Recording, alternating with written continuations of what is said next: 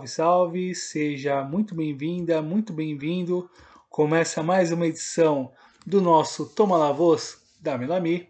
Meu nome é Douglas Muniz e para a gente poder começar essa pauta com muita informação copeira e algumas coisas relacionadas à memória, ao passado, presente e futuro, eu chamo meu colega, meu parceiro, meu camarada Bruno Nunes. E aí, Bruno, como é que estão as coisas, capa? Fala, Douglas. Fala, amigo ouvinte, amigo ouvinte. Prazer estar aqui mais uma noite com você.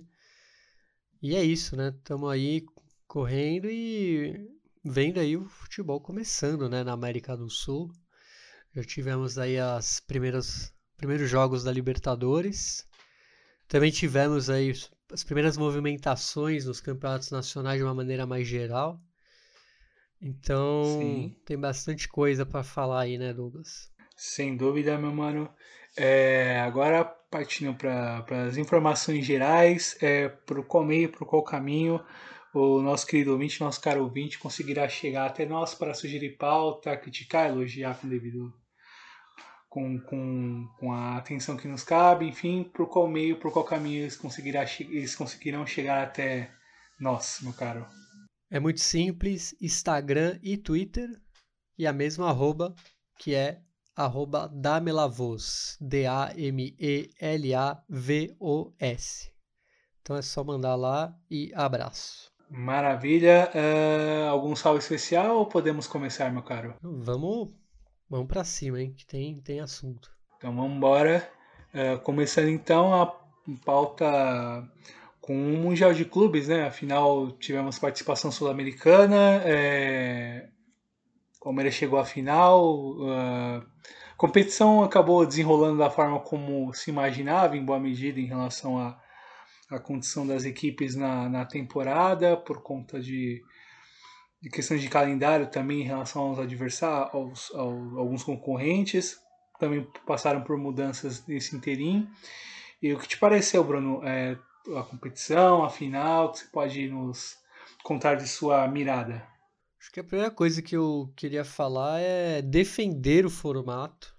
Né? Todo mundo fala assim, ah, acho que esse não é o formato, mas mas é o que tem, eu acho que tá certo, né? Tem que ter um. Um de cada continente, beleza. País sede é discutível, mas se eles precisarem equilibrar, acho que não tem problema também. É, só acho que foi uma questão até trazida pelo técnico do Awali, né, o Pizzo Mosimani, de uma melhor uhum. é, igualdade, assim. É, que eu acho que assim, não no caso do Awali, né? Porque o Awali ano passado foi o terceiro. Sim. É, mas eu acho que assim, quem passou para a final deveria ter uma vaga já. Eu acho que seria mais justo, porque a gente não tem um coeficiente e hoje em dia não dá mais para você meter uma banca, né? Que é, ah, não, sul-americano é melhor. A gente tá mais do que ou, ou, me, ou mesmo tentar montar um ranking, é, né? Chegou a ser talvez aventado como, sei lá, como uma, uma possibilidade, sei lá, uma ideia para para se equilibrar é, de alguma mas forma. Mas é que não tem uma equivalência né, entre continentes. É, seria impossível. Sim. É, tem esse detalhe. Mas acho que assim, a, a questão é, é boa. É, não no caso da Wally, porque o Wally não foi o finalista em nenhuma das vezes. Mas, por exemplo, o Tigres, por ser da CONCACAF, em tese, Acho que seria justo, por exemplo, o Monterrey já na semifinal, apesar do, do papelão que fez. Mas é, é algo Sim. que realmente é mais justo, né? É, não, me, não, não, me faz sentido. Muitos falam que é por causa do, do europeu e tal. É, mas a gente não entra mais no mérito do europeu, né? Mas eu acho que às vezes seria até melhor pro sul-americano. Porque estreia mais é, quente, né? é, vamos dizer assim, chega numa semifinal mais, mais com menos menos medo às vezes. É, mas acho que é isso, né? Dependendo de como é a final, se manter os semifinalistas, né? Vamos falar assim, ah, um africano foi para semifinal contra um europeu. E no próximo ano a gente tem já um africano nas semis, né? Acho que isso seria, seria justo, né? Porque eu não vejo mais é, essa diferença e tão grande entre continentes, é, obviamente, excluindo os europeus, que a gente já vai chegar nisso. Mas como a gente viu, é tudo de igual para igual. Então, é, apesar de esse termo não ser o melhor né, para essa competição, mas é, é bem injusto. E. É o termo mais desnecessário possível, assim, né? Sim, não, mas, é, mas no caso foi um termo amigável, né? Um termo sim, de igual para igual amigável. É, não entrando em polêmicas vazias de alguns youtubers aí, pseudo-jornalistas. Sim, sempre melhor evitar. A gente é, passa longe, a gente, é, o cara ouvinte, é, nossa cara ouvinte, a gente passa bem longe disso. É, que ele. Estão querendo criar um, um troféu aí fictício, né? De, de equivalências de derrotas, que é absurdo, né? Isso daí é vergonha.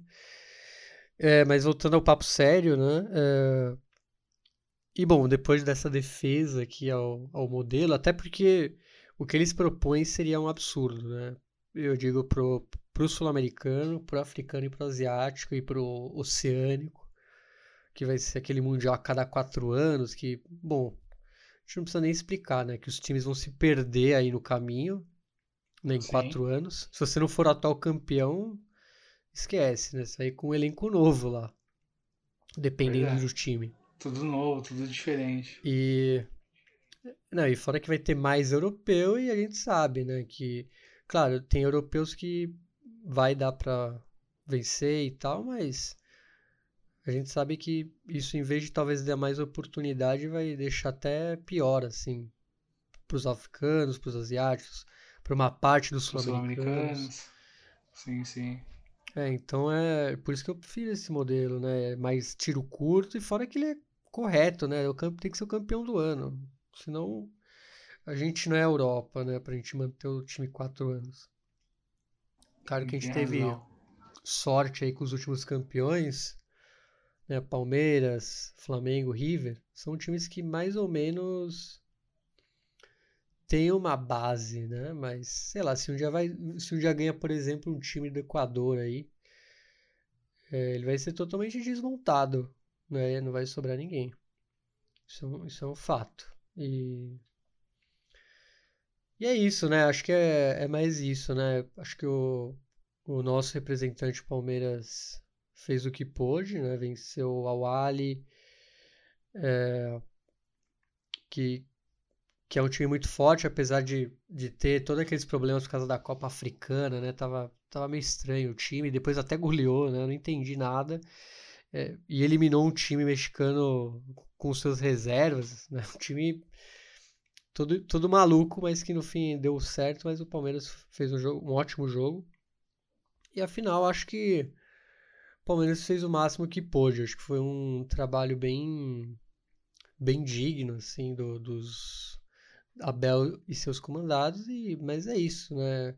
Com essa diferença, né? Até um time como o Chelsea que não é um time que faz nossos olhos brilhar, vai vai dominar, né?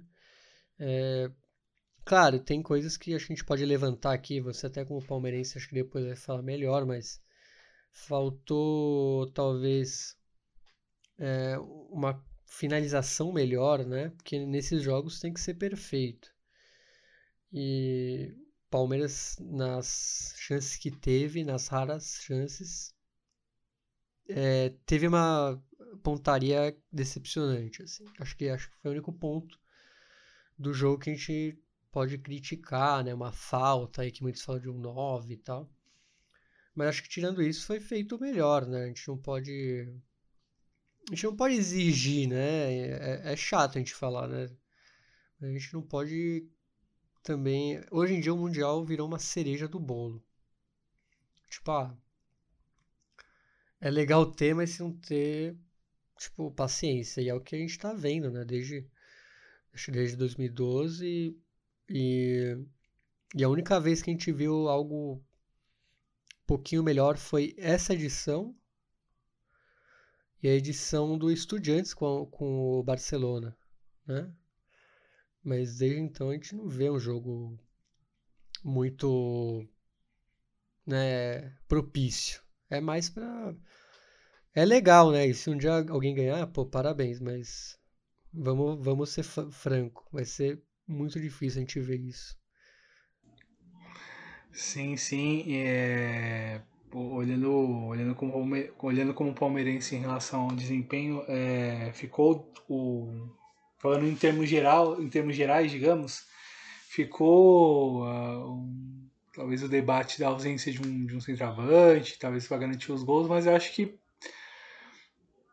olhando para o trabalho, para a forma como o Abel conduziu esse processo dentro da equipe. Afinal, são um ano e três meses, um ano e quatro meses de trabalho e com muita uma pandemia no meio do caminho, com mudanças, com dificuldades para de repente trazer um determinado jogador de, de, de um nível superior, é, com risco, claro, de perder jogadores fundamentais do, do, do, elenco e que não se cumpriu, felizmente, que foi algo positivo pro para o clube como um todo, para o próprio trabalho em si. Afinal, perder jogadores, por exemplo, jogadores jovens que o, que o que se sabe que tem grande futuro europeu, como se diz, para conseguirem é, fazer uma grande carreira fora do país. E esses jogadores não saíram ainda. No caso do Danilo, é o caso mais especial.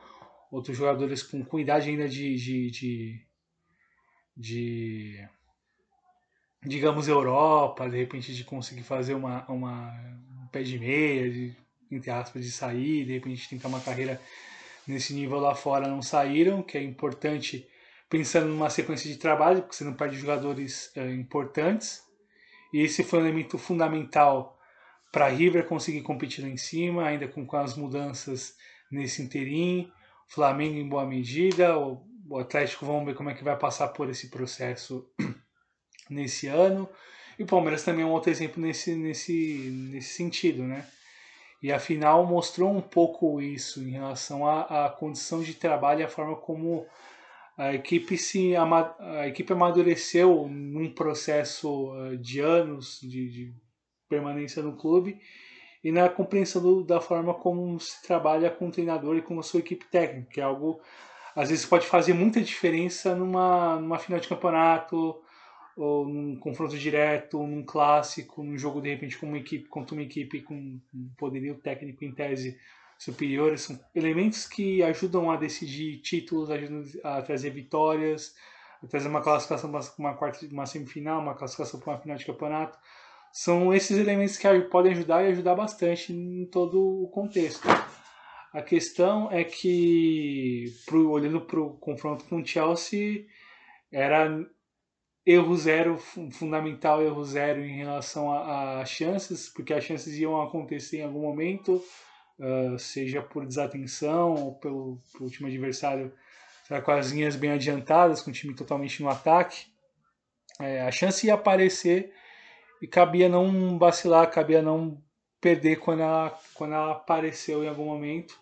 Elas apareceram em mais de um momento e, enfim, não foram aproveitados por detalhes de uma finalização mal executada, de um movimento de corpo mal, mal feito, de, enfim, de, uma, de uma escolha mal, é, mal feita em relação à finalização, ao passe, enfim.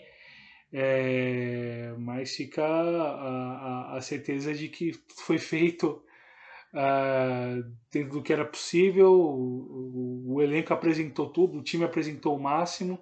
Pode haver alguma discussão em relação a algumas escolhas, mas sabe lá se isso necessariamente definiria ou determinaria um outro resultado, a gente não sabe, mas fica o destaque para esse lado positivo, de, que dá para dizer assim, da forma como a equipe competiu, o torcedor palmeirense é tá menos menos irritadiço, digamos assim, menos afeito às redes sociais e à volatilidade delas, sabe que tem uma equipe muito consistente, compete muito bem, que ia competir muito bem contra o Chelsea, independente do resultado. Viu isso, ainda que o título não veio, e, enfim, tudo, tudo que poderia acontecer pós-jogo, do comportamento do, da torcida, do comportamento dos jogadores, que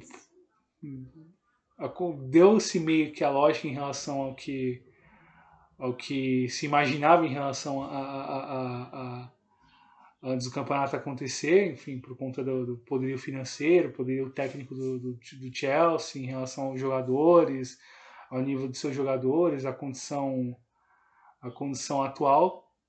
Mas é claro que, que o Palmeirense justamente acreditava, apostava bastante em chegar ao título, mas sabe que tem uma temporada para acontecer, sabe que tem muita coisa para para rolar em 2022, inclusive mais uma Copa Libertadores para disputar e com o sonho, o desejo de buscar mais um título continental, que seria algo inédito, ainda algo ainda mais histórico para o clube bicampeão da América consecutivamente conseguir um tricampeonato consecutivo, que seria o tetracampeonato, seria algo absolutamente fantástico, olhando a nível, a nível nacional e sobretudo a nível continental. Afinal, são algumas décadas sem um time conseguir bater uma sequência de três títulos consecutivos e enfim, conseguir isso seria algo gigante, ainda mais histórico do que o clube conseguiu até aqui.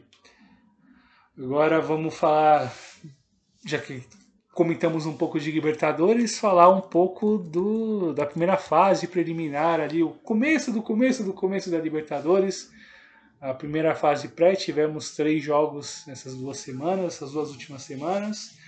Uh, começando comigo falando de Montevideo City Torque Barcelona, o jogo da ida em, em Montevideo foi 1 a 1 o jogo da volta um 0 a 0 no tempo normal e vitória do Barcelona que importa por 8 a 7 nas penalidades máximas. E confronto importante no mesmo estádio que foi o palco da final há 73 dias da última edição da Copa Libertadores. O estreante Torque, Montevideo City Torque, foi a campo diante do último semifinalista Barcelona e com mudanças razoáveis no, plantel de 2021. Algo que tem o seu peso em uma partida como essa. Jogou ao seu modo, procurou atacar, porém o visitante foi letal na sua primeira chance e abriu o placar com Gonzalo Mastriani de cabeça. A resposta uruguaia veio na etapa final com o Joaquim Zebajos, que desviou o cruzamento para o gol. Ainda que pressionasse para conseguir a virada, a definição ficou para a volta em Quito. E lá, o time da casa esteve mais perto de chegar ao gol, graças às boas combinações pelo lado direito com a dupla Byron Castilho e Leandro Martinez, inclusive pela ausência do armador Damian Quito Dias, expulso no jogo de ida. Pelo lado dos uruguaios, Marcelo Agende era o nome a ser seguido de perto, participativo nos dois jogos para conseguir levar a equipe uruguaia ao ataque. Porém, os erros de finalização deram um tom pelo lado do time da casa. E na decisão de, de pênaltis, o goleiro Javier Burray defendeu uma, o volante brasileiro Leonai cometeu a sua penalidade e o Canário segue na Copa Libertadores agora para a segunda fase pré-Bruno e, enfim, temos o primeiro eliminado, o time da, entre aspas, franquia City. Para alegria de muita gente que não que não curte as ações e as, e as movimentações do, do grupo asiático no nosso continente, não? Pois é, né? O, o Torque acaba eliminado em sua vamos dizer, estreia é, no seu primeiro, na sua primeira chave aí, justamente contra o Barcelona, um dos times que mais encantou aí na, na Libertadores do ano passado. E, bom, fica aqui o é, aquele trapo da torcida do, do defensor Sporting que botaram que era um time neoliberal, né? Então, deu a tradição aí em cima do. Um baita trapo, diga-se de passagem. Quem não viu, procure. Pois é, pesou a tradição e, e boa atua boas atuações do Leonai, brasileiro volante que fez bom 2021 pelo, pelo Plaza Colônia do Uruguai, acabou não tendo permanência no, no, no Pata Blanca e fez boas atuações pelo Barcelona nesses primeiros jogos. Vai ser interessante acompanhar a trajetória dele no Canário, meu caro Bruno. Sim, é, é ele que. O Plaza, né? Ele, ele que saiu do Plaza e com, com ele saiu também o Diogo Barbosa, também outro jogador, que tá jogando muito bem lá no Pumas. Diogo Rosa, Diego, Diego Rosa. Isso, perdão. E E ele tá muito bem lá no Pumas, né? Aliás, está um ataque ele e o Rogério Neymar do Nordeste, para quem para quem se recorda aí. Então aí os brasileiros do Plaza Colônia estão muito bem aí no, no cenário latino-americano. Exato, meu cara. Agora você pode nos contar de Deportivo Lara e Bolívar. Enfim, caiu um time do, do, da franquia City, passou outro que, digamos assim, tem o, uh, digamos, o apoio, ainda que não seja pertencente ao Grupo City, mas que é um clube de muita tradição, de muito peso. Você pode nos contar de Deportivo Lara e Bolívar. É, agora de um parceiro, né, do, do City, mas, olha... É. Vem com chapa aí de...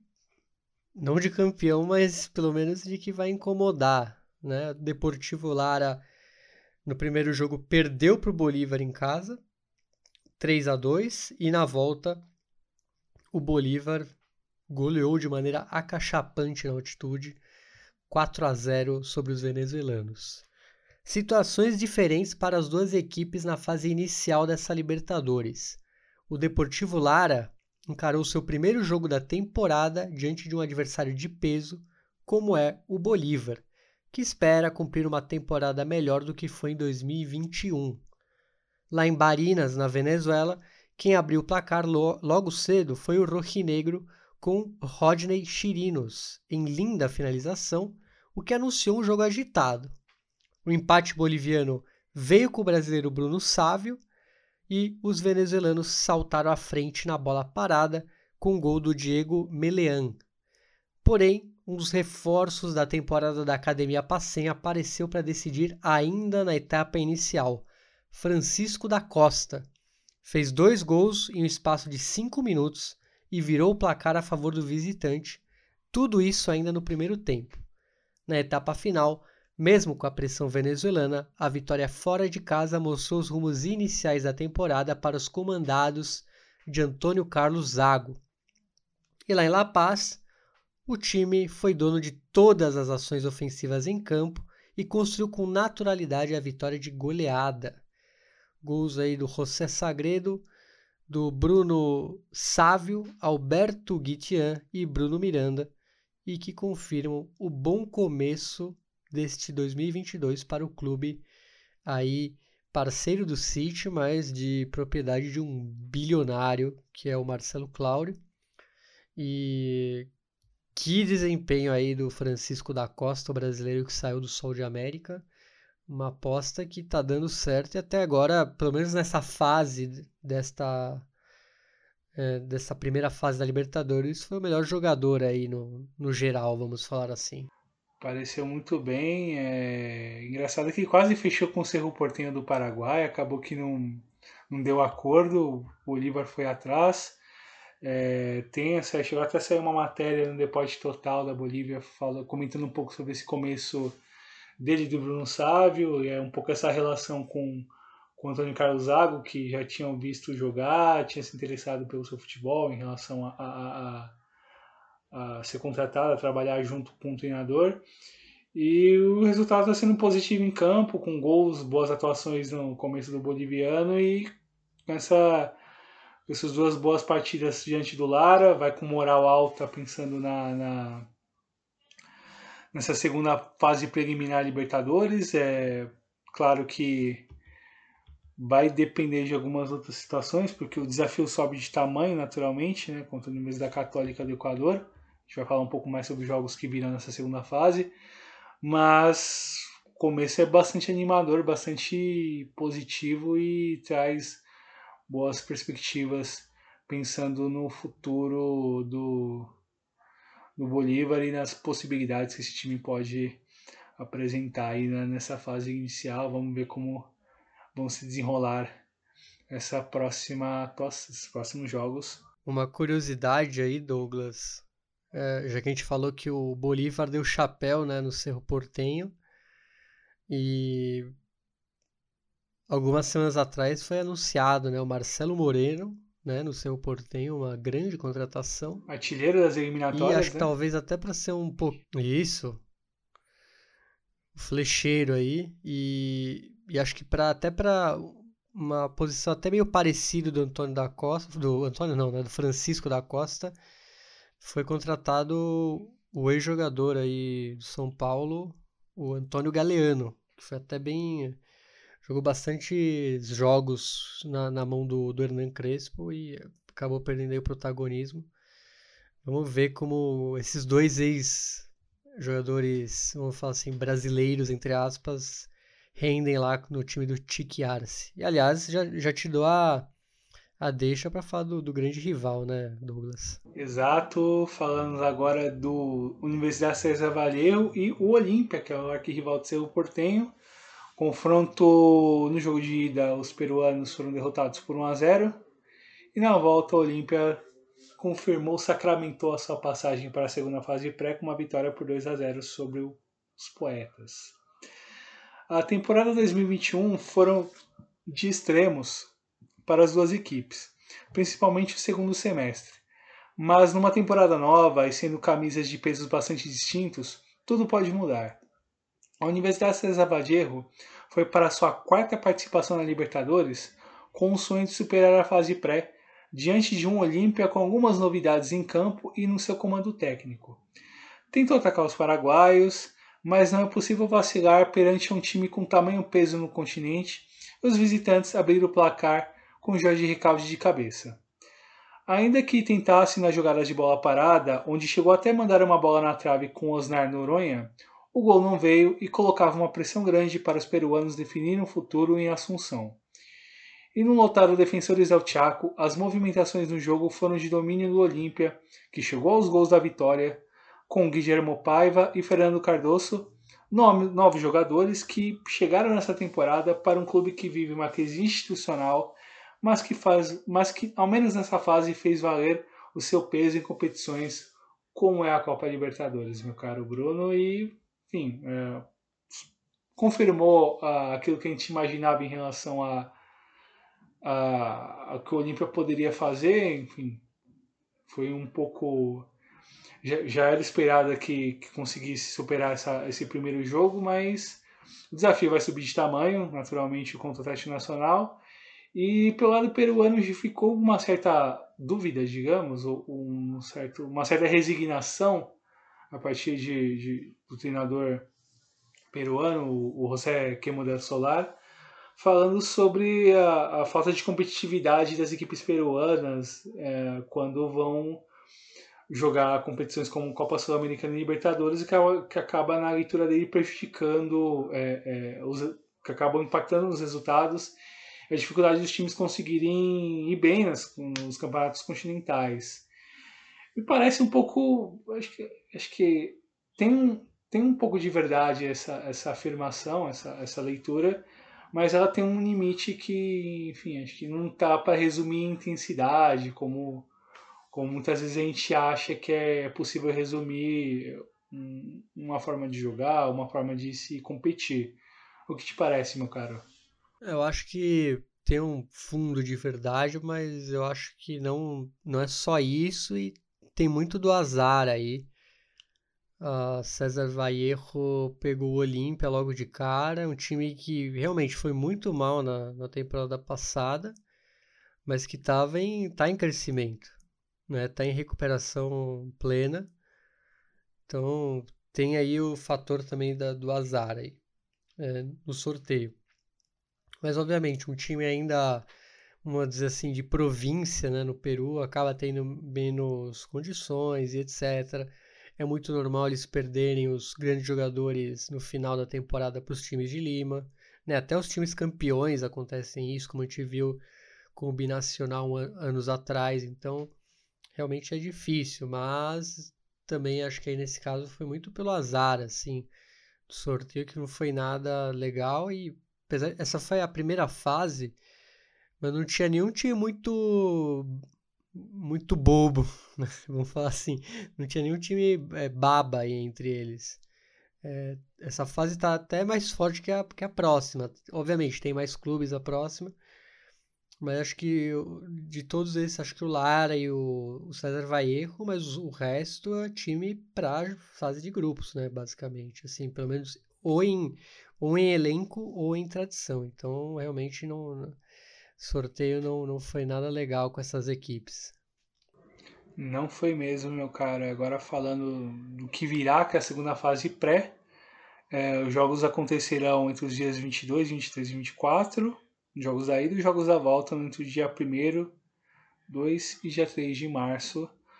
Uh, começando com os jogos na terça, Everton e Monagas às 19h15, horário de Brasília, e o jogo da volta, uma semana depois, no dia 1 de março, Monagas e Everton às 19 horas e 15 minutos. Acho que passa o Everton, Bruno.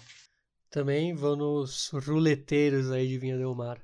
Certo, e o próximo confronto? Próximo confronto, também na terça, dia 22 de fevereiro, Milionários e Fluminense, às 9h30 da noite.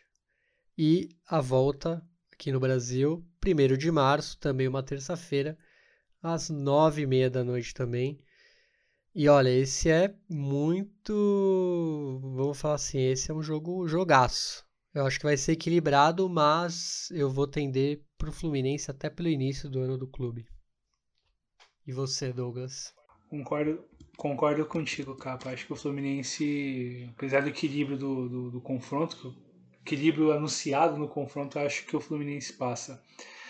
Próximo jogo também na terça-feira, confronto entre o estreante Plaza Colônia do Uruguai e The Strongest, jogo que acontecerá às, às 21 horas e 30 minutos horários de Brasília.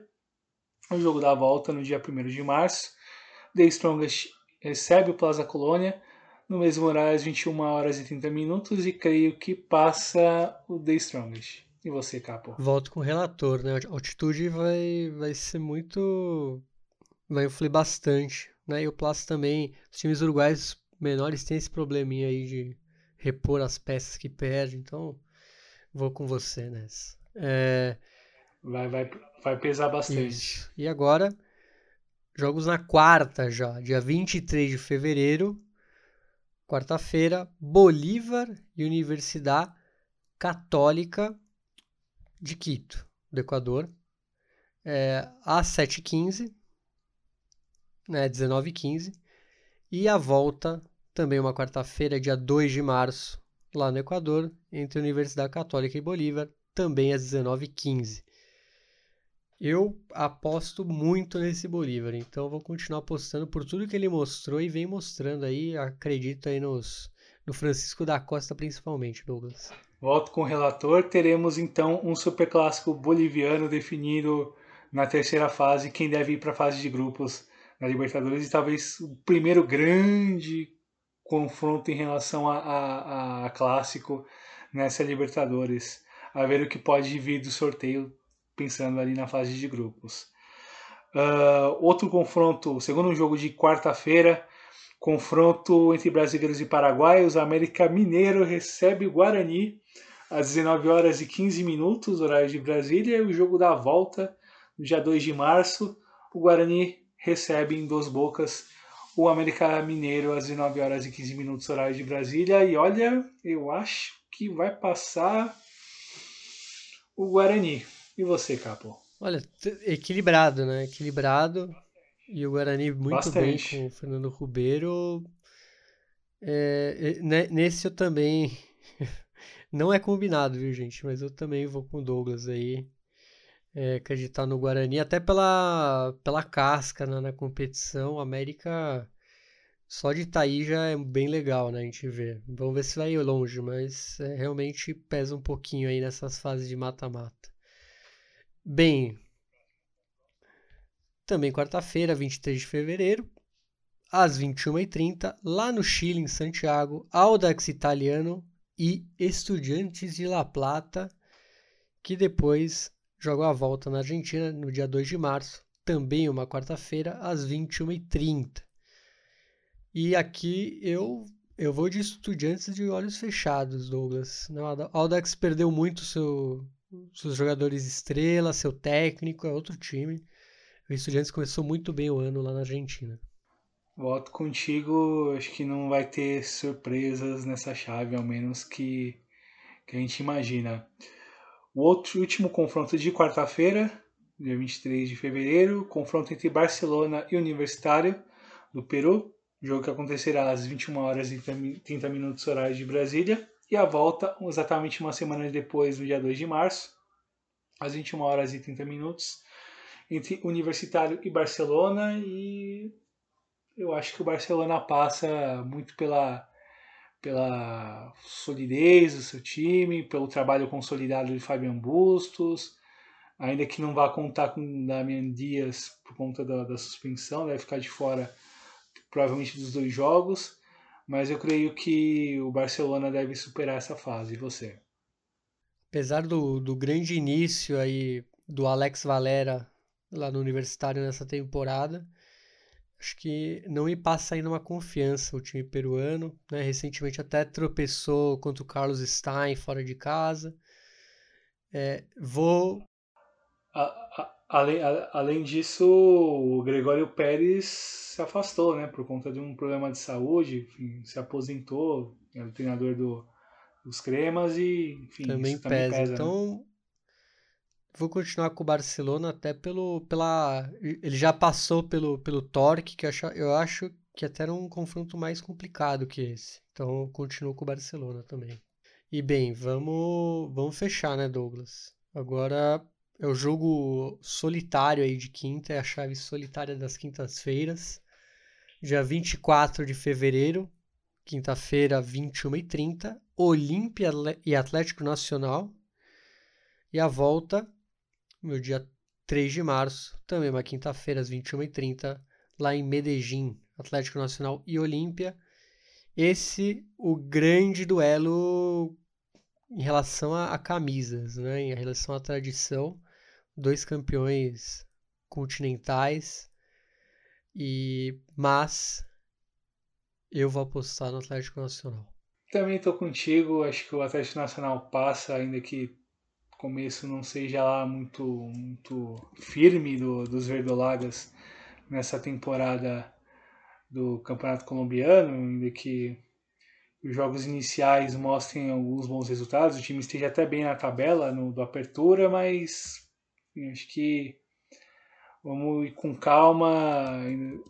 O Atlético tem mais time que o Olímpia nesse momento. O Olímpia está em fase de reconstrução, ali ter perdido jogadores importantes na pós 2021 e acho que o Atlético Nacional vai seguir adiante na competição continental e Olímpia Atlético Nacional serve de gancho para falarmos do nosso Memória Sudaca, nosso quadro de memória, e para falar de memória a gente chama o imortal Eduardo Galeano. A palavra recordar viene del latim recordis, que significa volver a passar por el coração. Muito bem, Bruno. A nossa memória sudaca falamos de Olímpia e Atlético Nacional, usamos de gancho, mas para lembrar de uma final histórica, a final da Copa Libertadores de 1989, meu caro.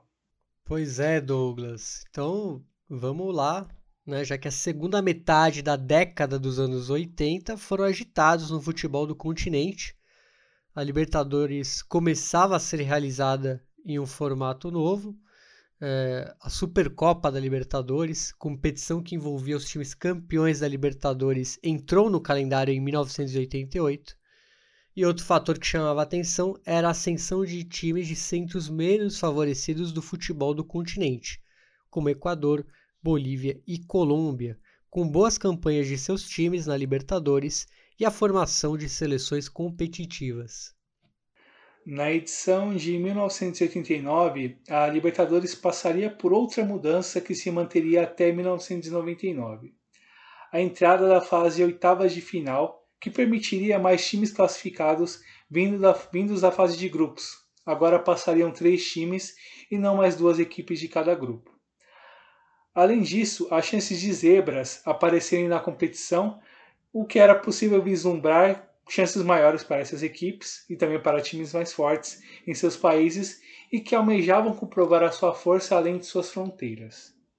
Nesse novo formato, times como Danúbio, que viveu o melhor momento de sua história, e o Sol de América despontaram como candidatos às zebras, além de times com camisas pesadas e que se comprovavam como candidatos ao título, como foi o caso do Penharol, Nacional, e Boca Juniors. Ainda assim, não dava para desconsiderar a força de equipes como o Olímpia, campeão em 79 e frequente participante da Libertadores, além da ascensão do Atlético Nacional, pela força de um conjunto que era a base da seleção colombiana e que logo mais jogaria as eliminatórias da Copa de 90 e que também contava com o apoio financeiro do cartel de drogas de Medellín.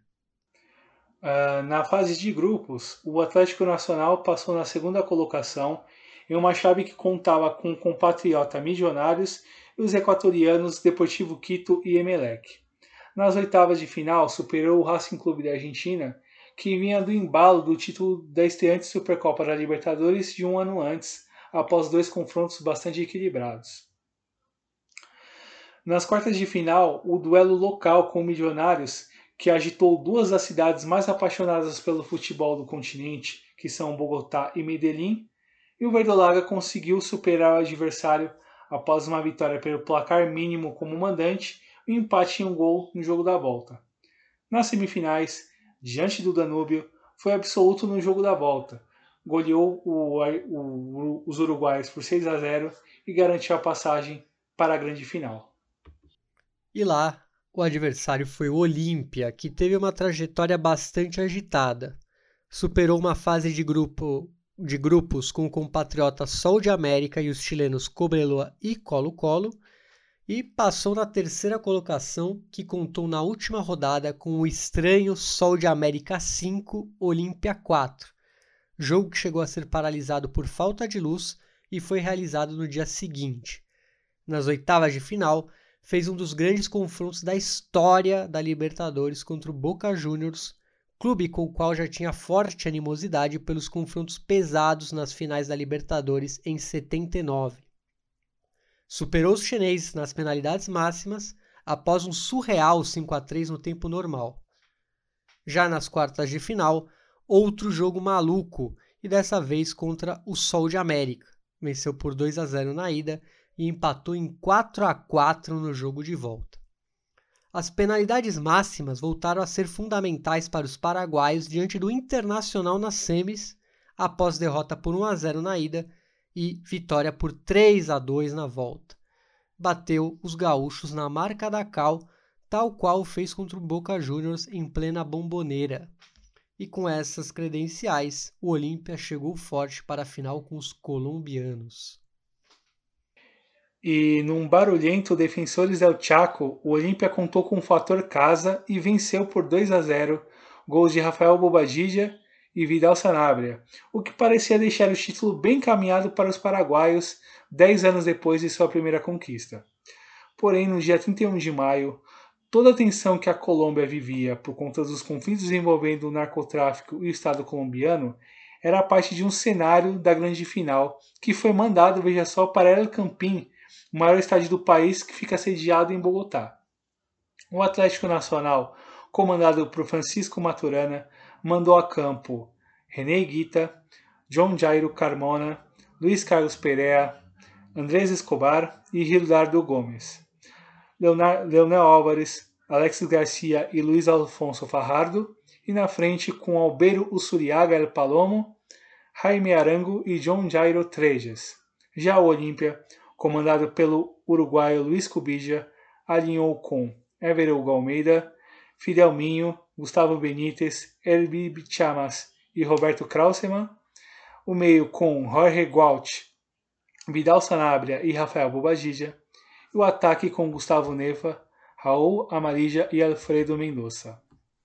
E agora vocês vão ouvir os gols da partida e as últimas penalidades do Atlético Nacional e do Olímpia transmissão pela Jorge Barón Televisión, pela cadena 1 de Vision. A narração do jogo foi de Edgar Pereira Arias e os comentários de Javier Giraldo Neira.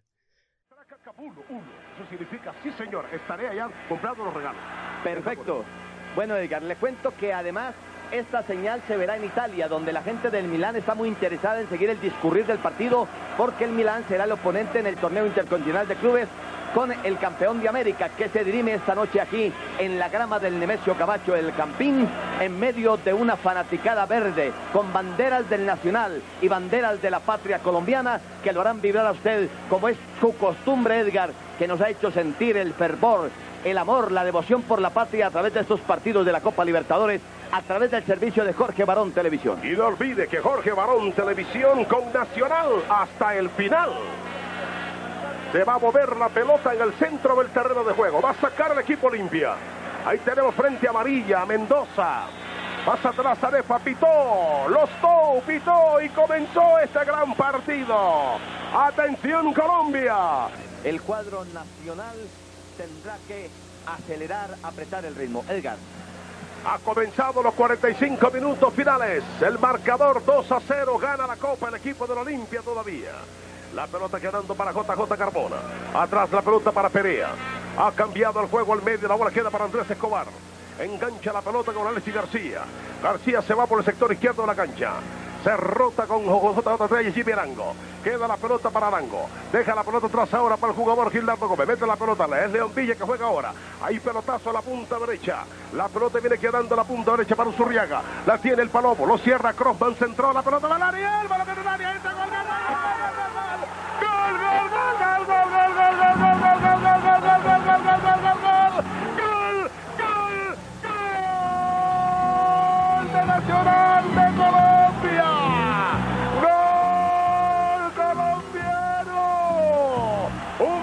Un barballón tremendo. Ahí lo tienen ustedes en repetición. Uzurriaga por la punta derecha la jugó. La jugó con el alma. El palomo centro abajo. La pelota pasó por un par de piernas. Le pegó en la pierna al zaguero Chamas y la bola entró. Autogol del zaguero Chamas.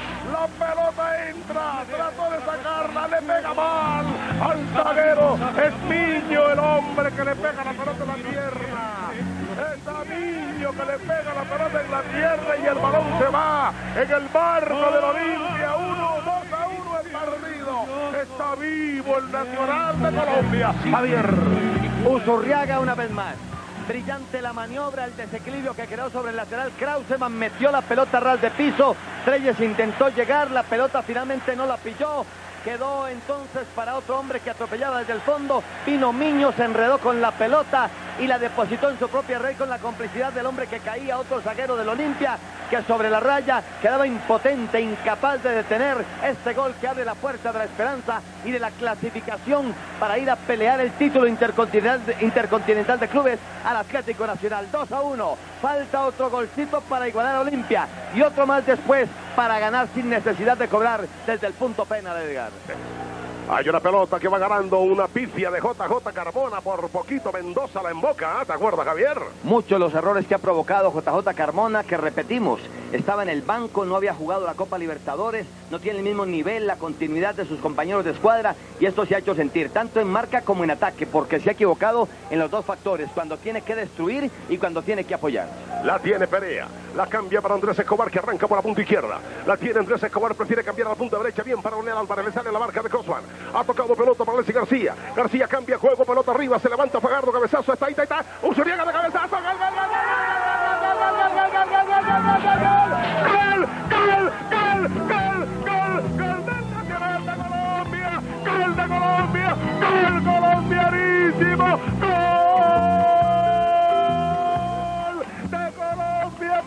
Nacional, se empató el partido, señoras y señores, Nacional 2, Olimpia 2, la repetición, Uzurriaga se persina, ahí tienen ustedes el centro de la derecha, la pelota de Lionel, la tocó para allí, el jugador García, en el área la pelota la cabeció Miño, se levanta Uzurriaga a las nubes y la pelota infla la valla del Paraguay, Nacional está vivo, vivo en la Copa, el Nacional de Colombia, 2 a 2 el partido. Ahí ratificó el Olimpia que tiene falencias defensivas. El cabezazo de Miño es completamente equivocado. La pone al centro donde Osurriaga se anticipa a la salida de Almeida y pone la pelota en la red. Este no es el Palomo, este es el Espíritu Santo, la divina providencia, el milagroso de Buga, el que sacó a Nacional de esta situación de angustia. La pelota la tiene García. Juega para Usurriaga, rechaza Cuash. Queda la pelota para Amarilla, tira para Mendoza. Mucho cuidado que este está limpia, todavía es peligroso. A una pelota larga que recorta Andrés Escobar. La pelota queda para Carbona a la punta derecha. La busca Leonel, no salió la pelota, la pisó y el balón se va perdiendo a la raya lateral. Sí, señor, la copa está empatada. Dos a dos está empatada la copa. O para Paraguay o para Colombia. Ya nos quitamos los dos goles encima y ahora la bola copa está empatada. Hasta el momento va la bola al punto penal. De que terminó. Terminó el partido en el estadio El Campín de Bogotá. O el eh, partido normal, obligatorio, reglamentario. 90 minutos y la copa está empatada. La copa está empatada, señoras y señores. Y dice el reglamento de la Confederación Suramericana de Fútbol que cuando el partido termine empatado en goles, en los dos partidos, se define el ganador de la copa llegando al punto penal. La pelota al punto penal. El que haga el penalti, ese gana la copa. Va a cobrar en el equipo paraguayo.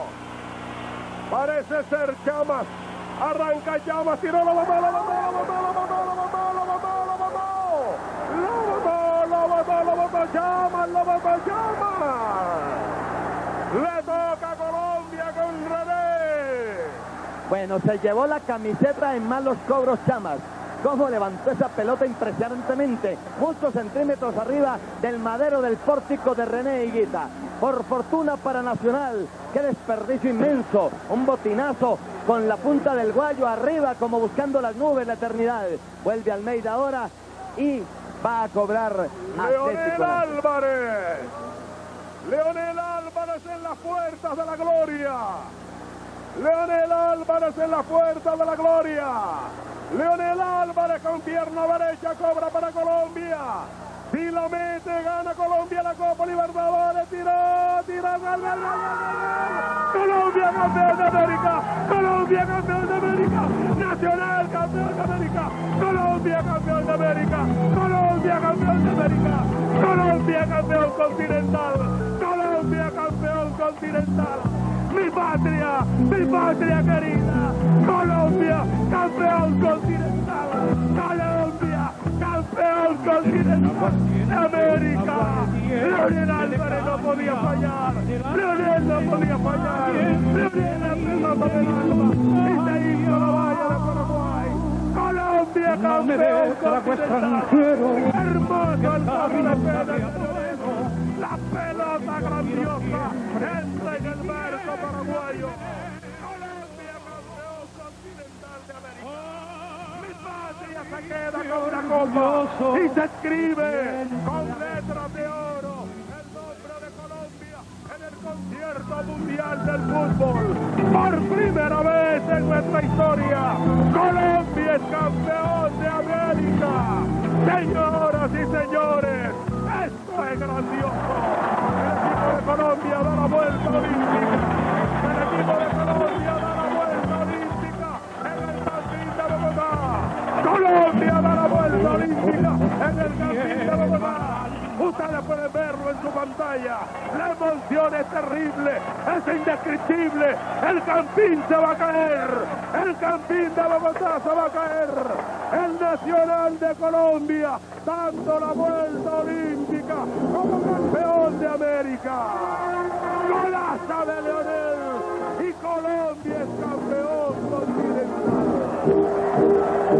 Vamos a ver si tenemos a Javier Giraldo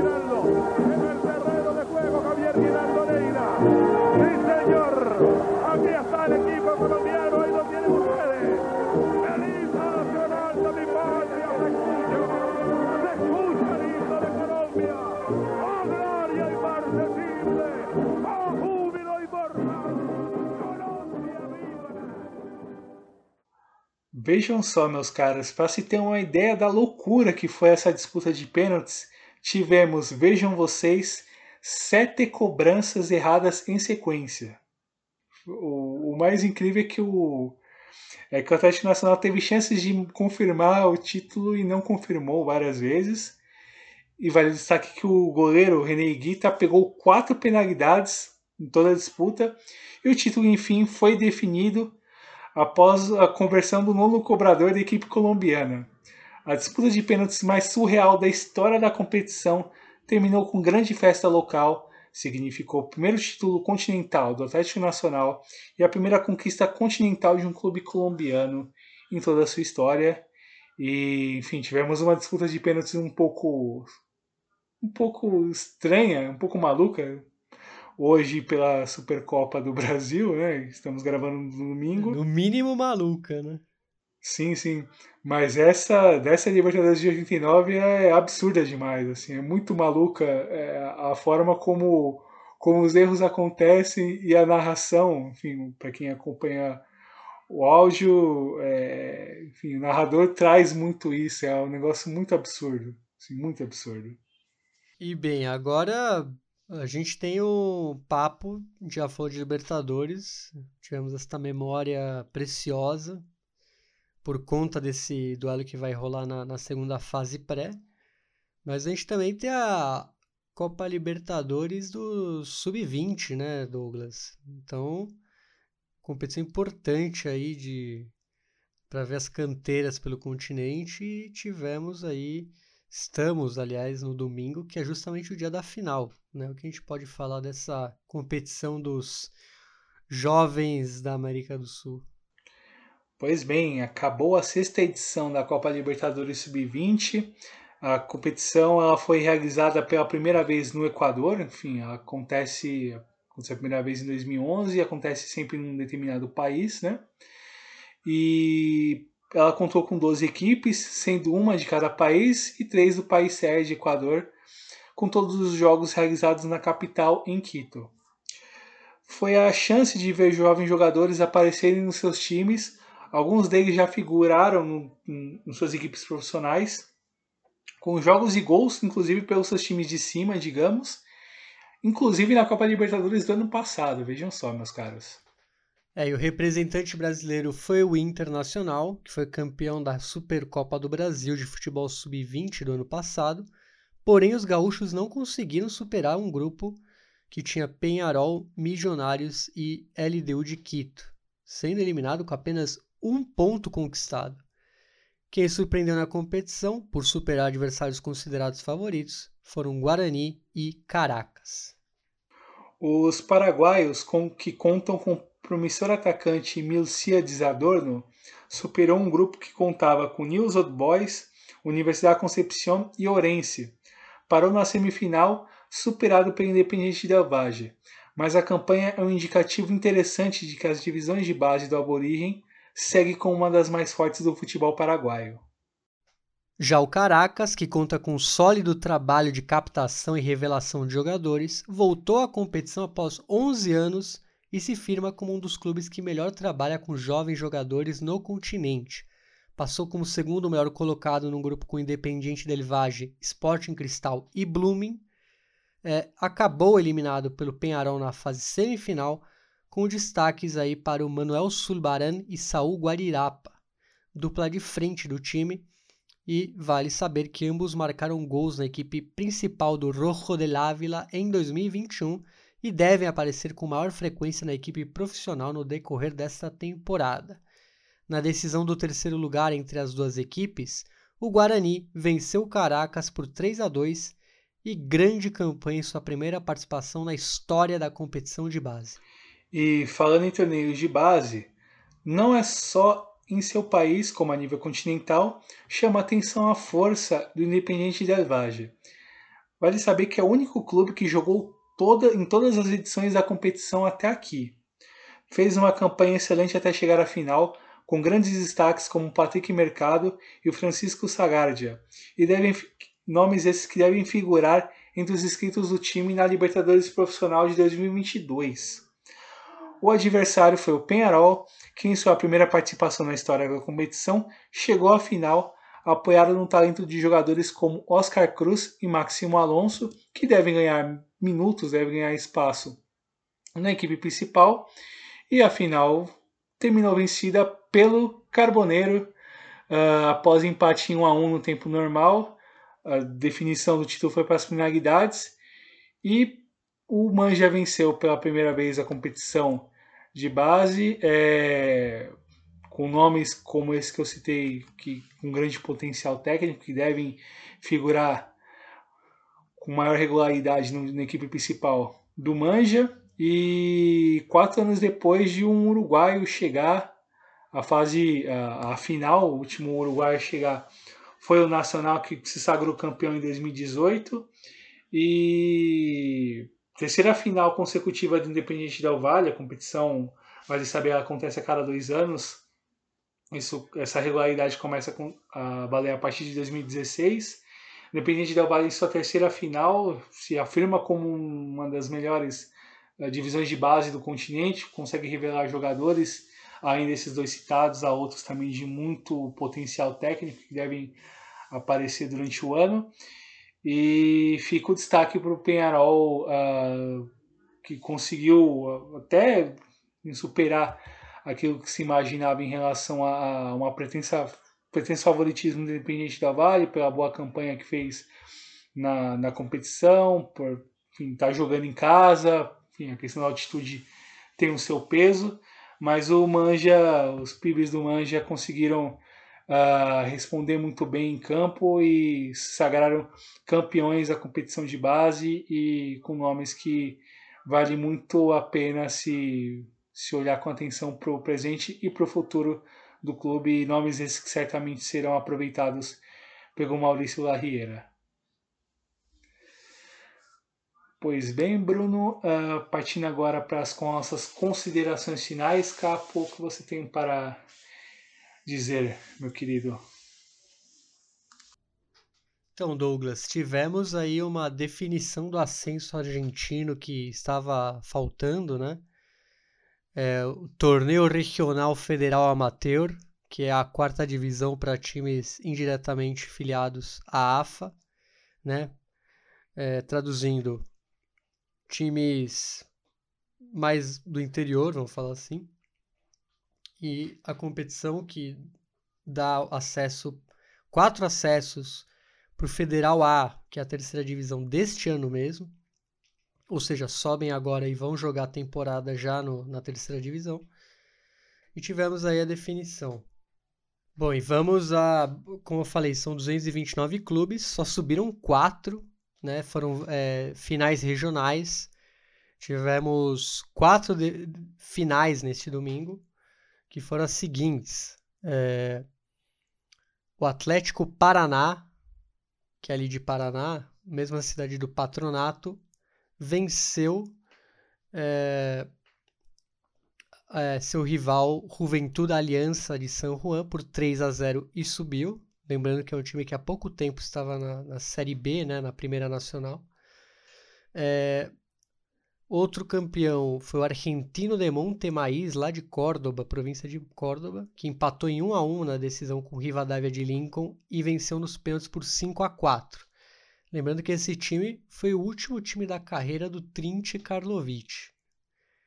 É, na outra final, na terceira final, tivemos uma definição mais do sul da Argentina entre o Jorge Newberry de Comodoro Rivadavia e o Liniers de Bahia Blanca, que venceu o time da Patagônia Profunda por 2 a 0, o Liniers, que revelou o querido Lautaro Martinez e também o Ezequiel Mirages, né, grande jogador aí no futebol chileno e passou aqui pelo Brasil. E para finalizar, a última final foi entre os tradicionais Juventude Antoniana de Salta e Guarani Antônio Franco e deu Juventude Antoniana por 1 a 0, também subiu é, era o que faltava né, do ascenso na América. Começou em novembro e terminou agora, apenas nesse dia 20 de fevereiro que estamos gravando. Então, fechado aí o ciclo de, de, de ascensos da temporada passada, Douglas. Enfim, fechado, né, Capo? Pois é, os caras não, não, não, não nos ajudam, né? Não mesmo. A gente tá falando 20 de fevereiro aqui, então. pois é. Essa é a grande prova. Pois é, meu caro, uh, só dando informação completa em relação à conquista do Penharol, ele venceu nas penalidades o Independente Del Vale por 4 a 3. Enfim, Bruno e meus caros, é isso e vamos que vamos.